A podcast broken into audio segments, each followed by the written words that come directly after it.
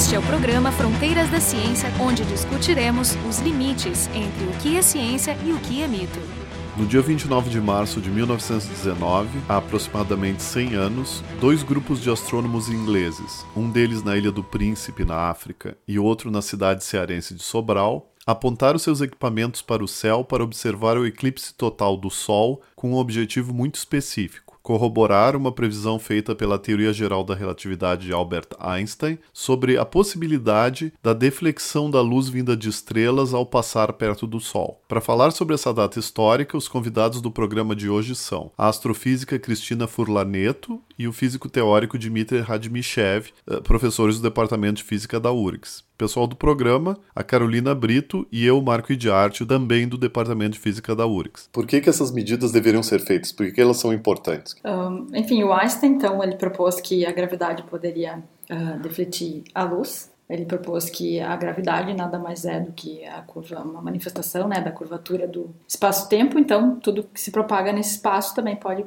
percorrer uma trajetória curva. Então ele pensou uma maneira de testar isso, uh, e a ideia é observar um objeto distante e ver se a luz dele foi defletida por um outro objeto, a gravidade de um outro objeto que estivesse na frente. Então ele propôs que isso fosse feito com o Sol, seria o objeto massivo mais próximo do que a gente teria acesso. Então a ideia seria medir a luz de alguma de, um, de estrelas distantes na ausência do Sol durante a noite, medir a posição delas e depois, com o Sol na frente, a gente medir também essa posição. O problema é que a gente não consegue ver outras estrelas durante o dia. Então a ideia seria essas medidas poderiam ser feitas quando durante o eclipse solar quando a Lua passa na frente do Sol. Então, por alguns minutos, a gente fica escuro o suficiente, a gente pode tirar fotografias e medir as posições dessas estrelas com, com o Sol também. E a ideia é medindo as posições, as diferenças entre as posições, a gente pode ver se teve uma deflexão. Então, a gente, estando na Terra, a gente olha para um ponto do céu, diz assim, lá vem uma estrela, tem uma luz, e aí eu meço essa luz sem que o Sol esteja na frente. Sim. E depois, seis meses depois, sua, ao longo da sua órbita, na órbita da Terra-Sol, uhum para que o Sol fique no meio da estrela.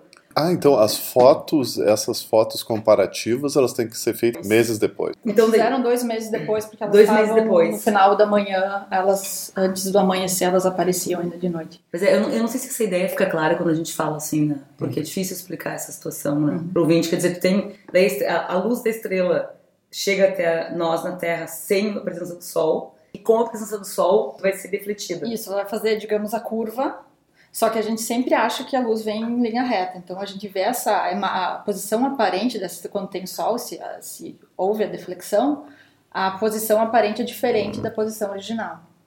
Então faria um certo ângulo entre essas duas posições. Quer dizer, o jeito que eu vejo é assim, tá? Eu vejo uma certa configuração de estrelas no céu. Uhum. Né? Vamos dizer que elas fazem um desenho como essas múltiplas constelações que a gente tem. Quando o Sol está lá na frente, eu vou esperar que ela tá, vai estar tá distorcida, como se eu tivesse posto uma lente lá. E essa deflexão que, que, que a gente esperava encontrar, né, para poder comprovar a teoria da relatividade, quanto valeria essa deflexão?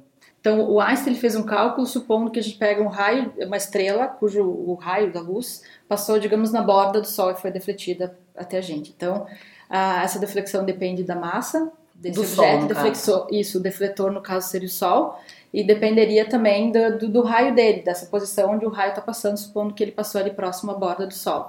Então o Einstein calculou que isso, por caso do Sol, seria um ângulo de 1,75 segundos de arco. Só para ter uma ideia, a, a Lua no, no céu ela cobre meio grau. E meio grau, cada grau tem 60 minutos e cada minuto 60 segundos. Então, cada grau tem 3.600 segundos de arco. Então, é 1,75 segundos de arco. Oh, é pequeno. É muito pequeno. Mas eles, naquela época, em 1919, já tinham instrumentos, estava quase no limite de, de detecção ali, de, de, resolução. Tu tinha mencionado a, a vamos dizer, a, a, medida nova de Einstein, essa de 1,75, depois a gente vai comentar mais que, que, que, teve alternativas e que, na verdade, as medidas foram feitas para distinguir essa, entre, entre essas alternativas.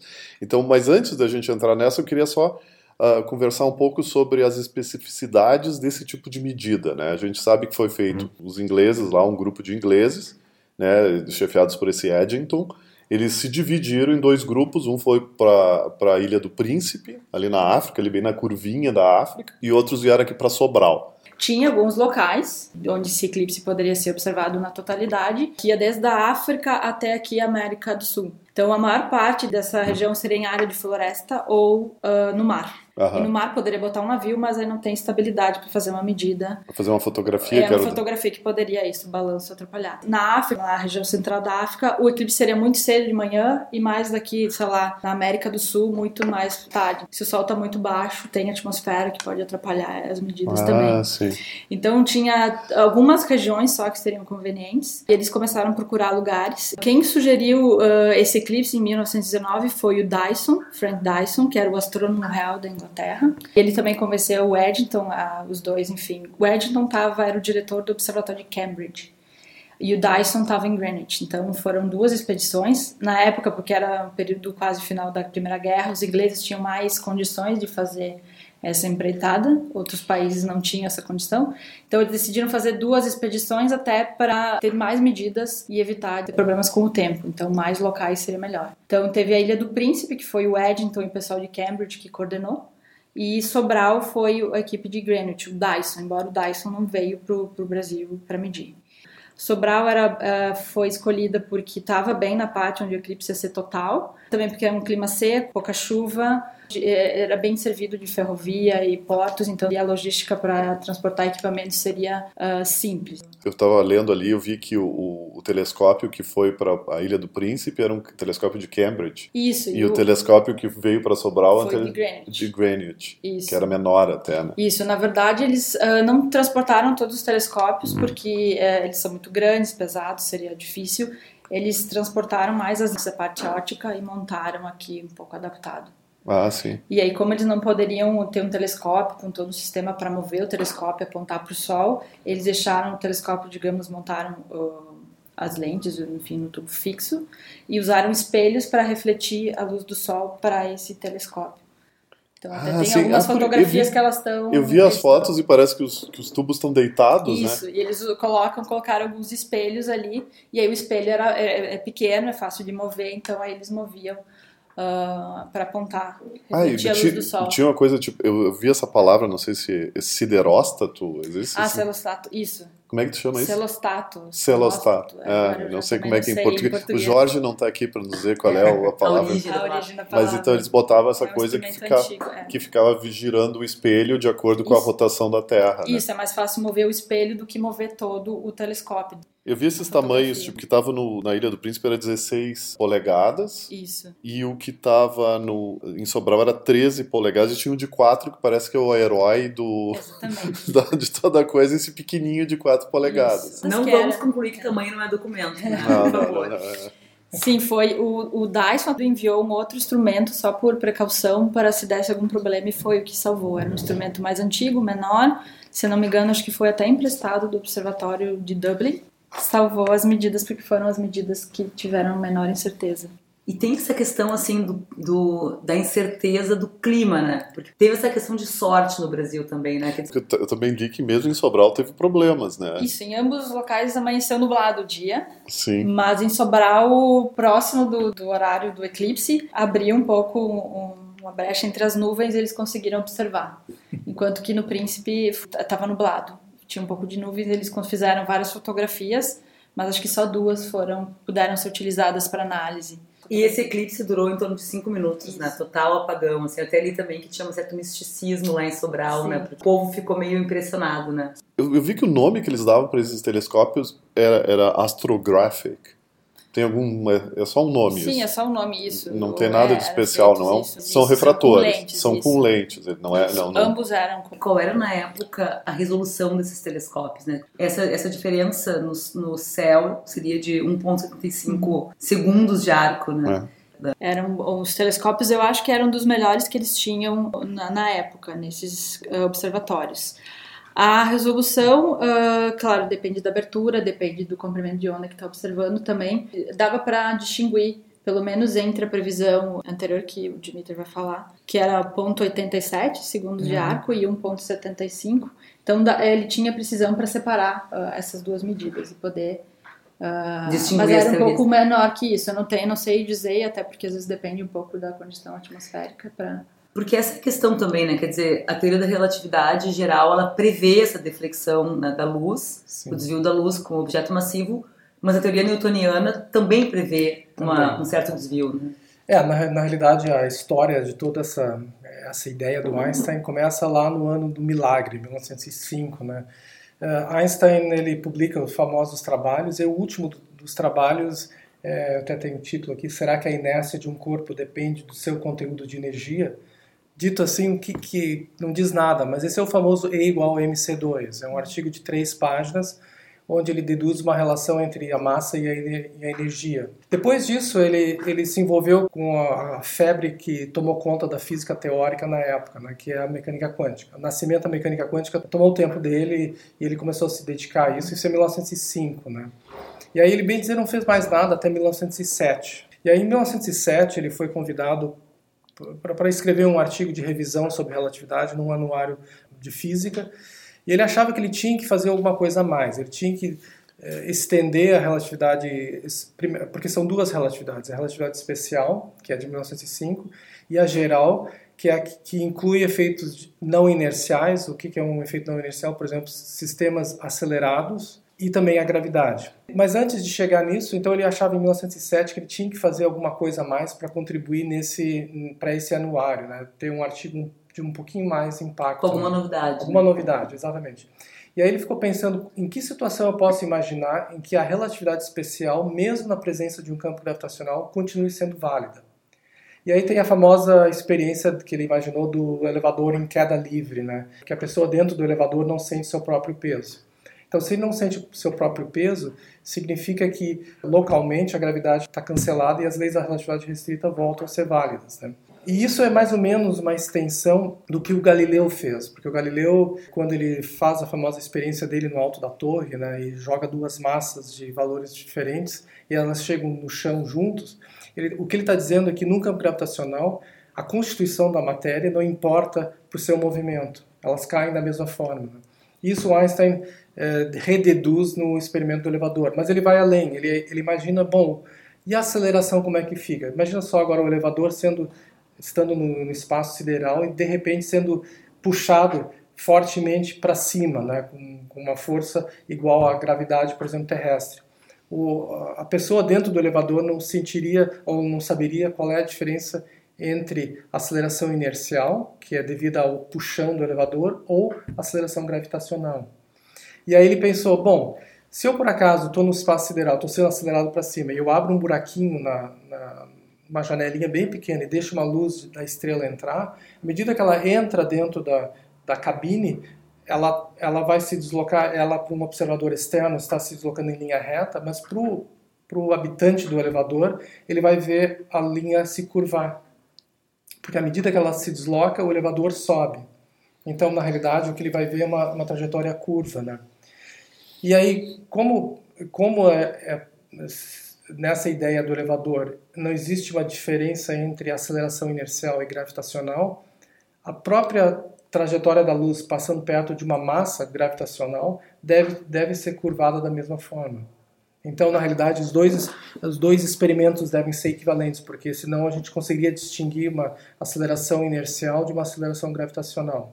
Isso, genericamente, ele chamou de princípio de equivalência. Mas uma coisa que eu não entendi no teu argumento é, se eu estou me deslocando para cima, mesmo sem aceleração, com, não, velocidade, com velocidade constante, eu também não ia enxergar essa coisa curvando? Não, aí que tá, tu tá aí num referencial inercial.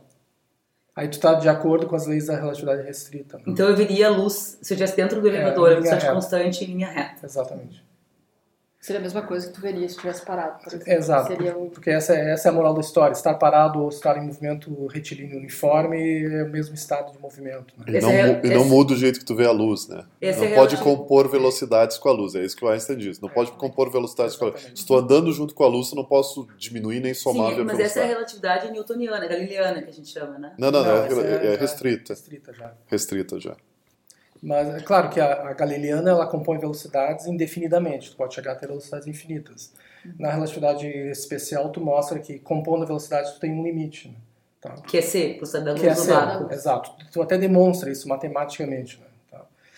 Muito bem, então com essa ideia, ele, ele de, do, do, princípio de equivalência e de E igual a MC2, ele começa a elaborar um, um artigo que ele publica em 1911 intitulado Sobre a influência da gravitação sobre a propagação da luz.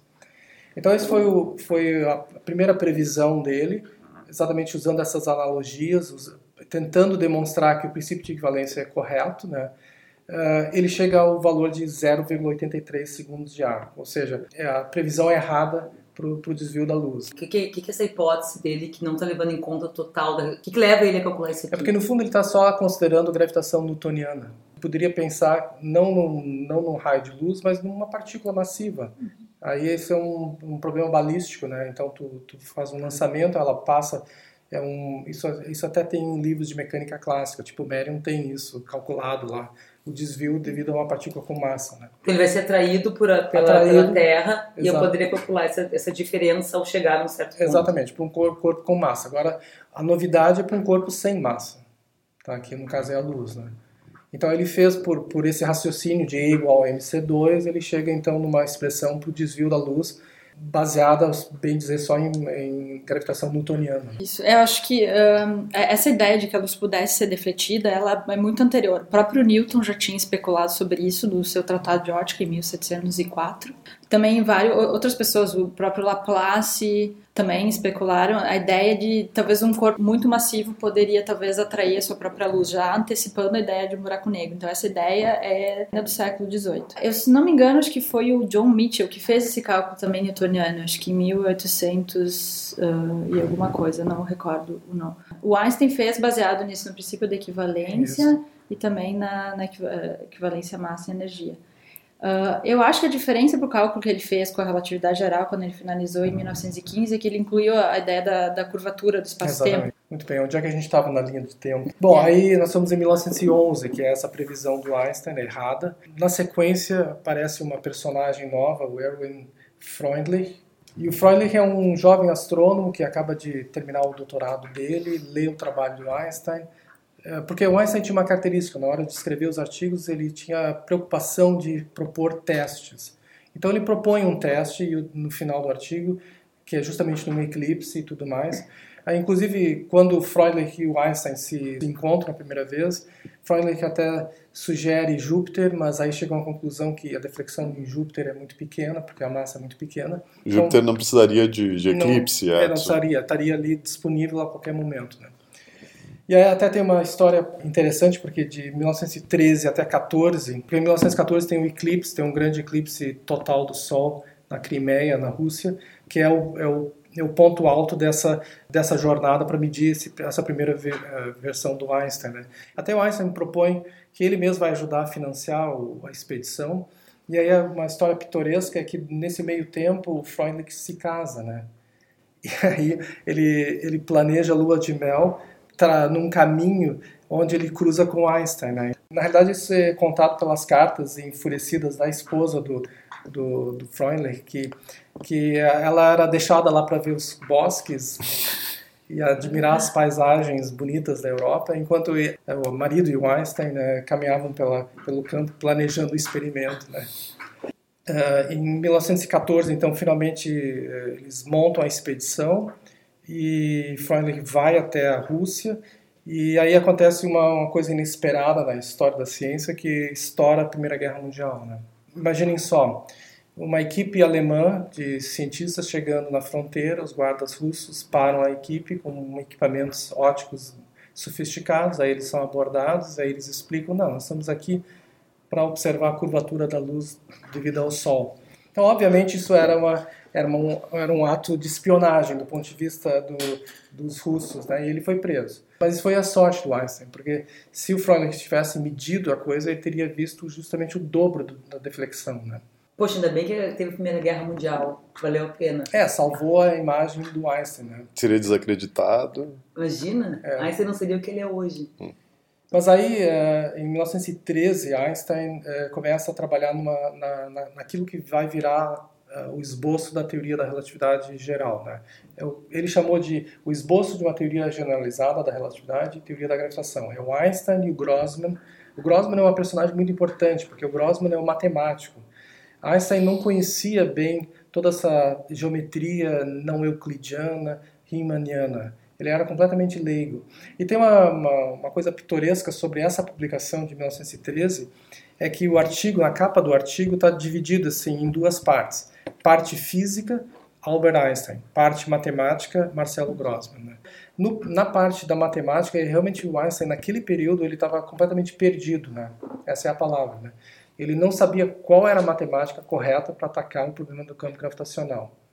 E aí ele levou o problema para o Grossman. Né? Então é, é, importante se dar a devida, o devido crédito ao Grossman. Ele levou as ideias dele, que eram bem claras, as ideias físicas. Aí o Grossman ele respondeu assim: deixa eu, deixa eu dar uma pesquisada, né? para ver o que, que melhor se adapta ao que tu está pensando.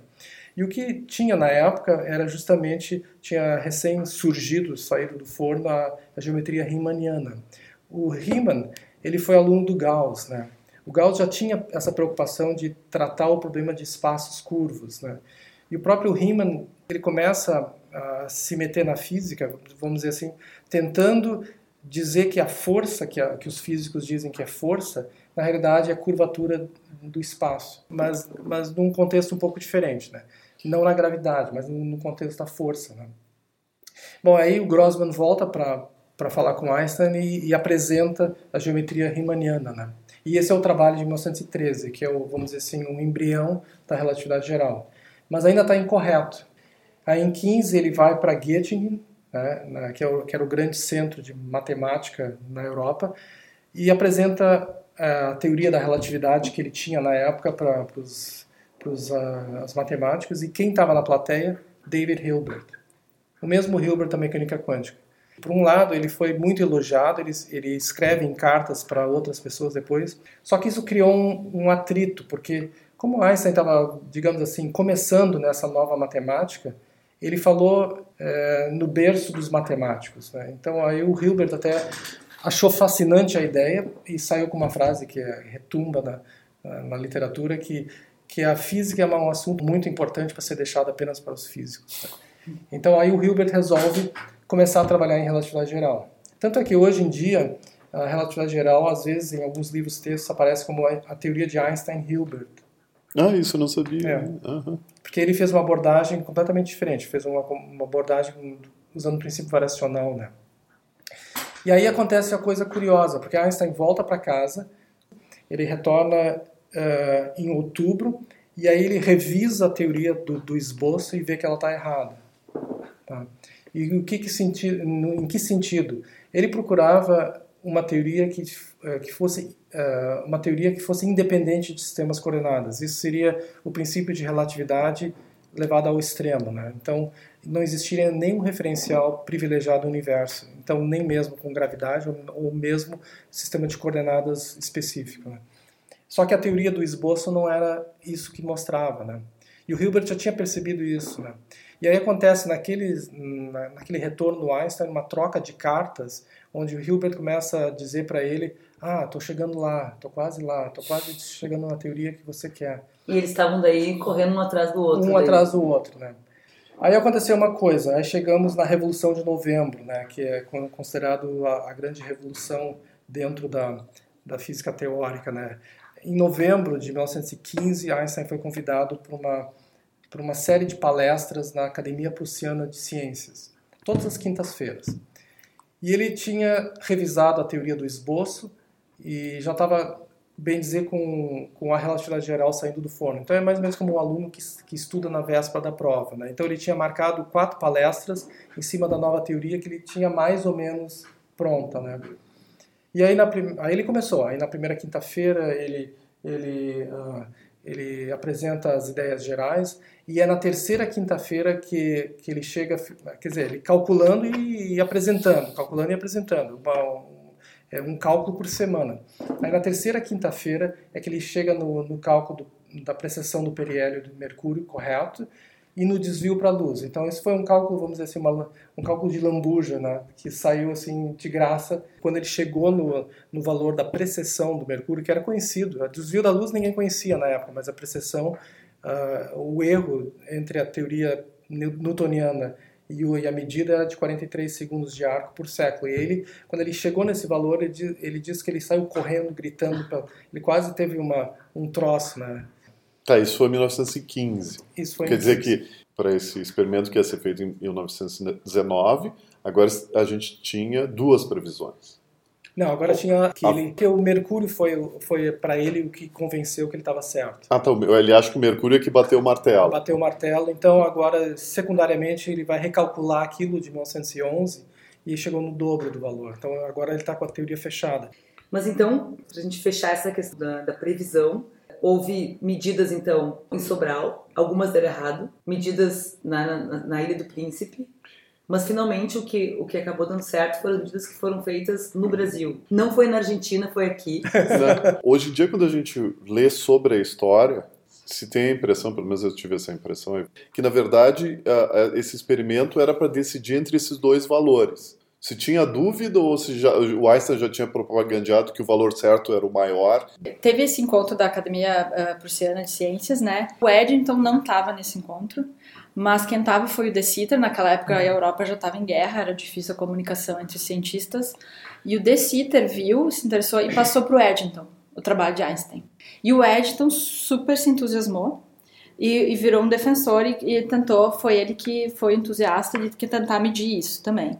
Poderia, o eclipse tem todo ano, poderia ser medido, mas naquela época também a guerra uh, dificultou toda a logística, enfim, por alguns anos o Dyson em 1917 que sugeriu que o eclipse de 19 seria muito bom porque o Sol ia estar passando na frente de um aglomerado de estrelas, então não teria só uma, duas estrelas atrás, mas teriam várias, então poderiam ser feitas várias medidas.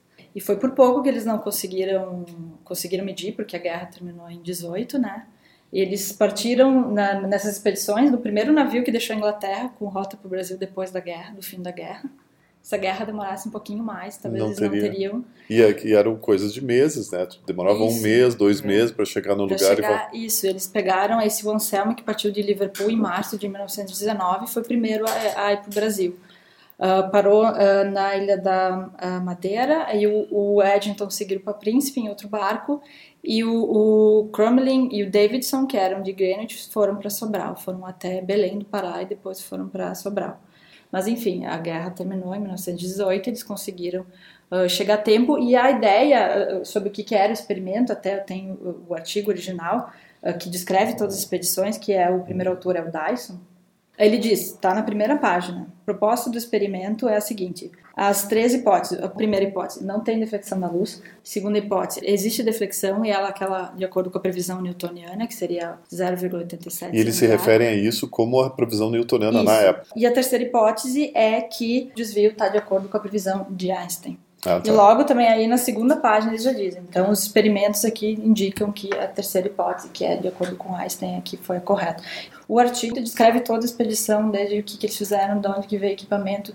Tiveram as medidas em Príncipe, em Sobral, só que em Príncipe o tempo ficou ruim, uh, foi, teve nuvens, né? Então as nuvens uh, fazer com que a posição fique um pouco distorcida. Um e em Sobral eles fizeram a medida, aquele equipamento maior de 13 polegadas, que veio, as lentes vieram lá de Greenwich, por causa do calor, Sobral era quente, né? Ele dilatou um pouco e aí, então também as fotografias ficaram um pouco distorcidas. Eles tinham até toda uma estação meteorológica para monitorar tudo. E o ângulo que eles obtiveram com as fotografias com esse telescópio maior eram próximas da previsão newtoniana, que 0,93 segundos de arco, que era próximo do uhum. 0,87.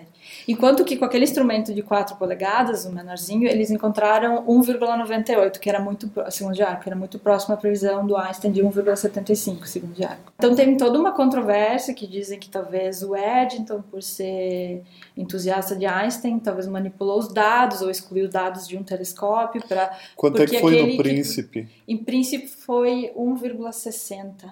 Ah, tá. Em Príncipe foi mais o perto próximo. de Einstein. Foi mais perto de Einstein. Mas a menor qualidade. Mas com uma incerteza um pouco maior, porque eram poucas fotografias. Mas aí eles fizeram toda uma análise desses dados desse instrumento maior de Sobral, para levar em conta essa dilatação do, do, do instrumento, eles chegaram em 1,52. Ah, eles corrigiram Isso. 0,9 para 1,52. Isso, mas eles eh, decidiram excluir esse, esses dados porque o instrumento realmente não estava bom.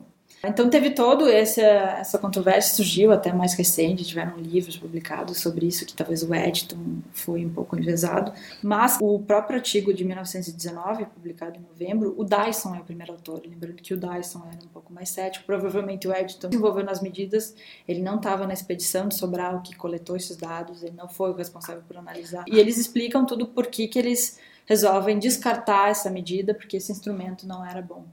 Então eles usam as outras duas que são mais próximas da previsão uh, de Einstein e concluem no artigo, no próprio artigo, justificando, é um artigo super extenso e eles, é bem escrito, que é, eles, as medidas indicam que a previsão de Einstein era correta. Tá, então esse foi o Fronteiras da Ciência. Hoje a gente discutiu, entre outras coisas, as medidas uh, da deflexão da luz, uh, que já fazem 100 anos que ocorreram em Sobral, aqui no Brasil, né, e na Ilha do Príncipe também, na África e que foram mais uma forma de, de confirmar a teoria geral da relatividade. Os convidados foram a Cristina Furlaneto e o Dmitry Radmichev, aqui do Departamento de Física da URGS. Pessoal do programa, Carolina Brito e Marco de Arte, do Departamento de Física da URGS. O programa Fronteiras da Ciência é um projeto do Instituto de Física da URGS.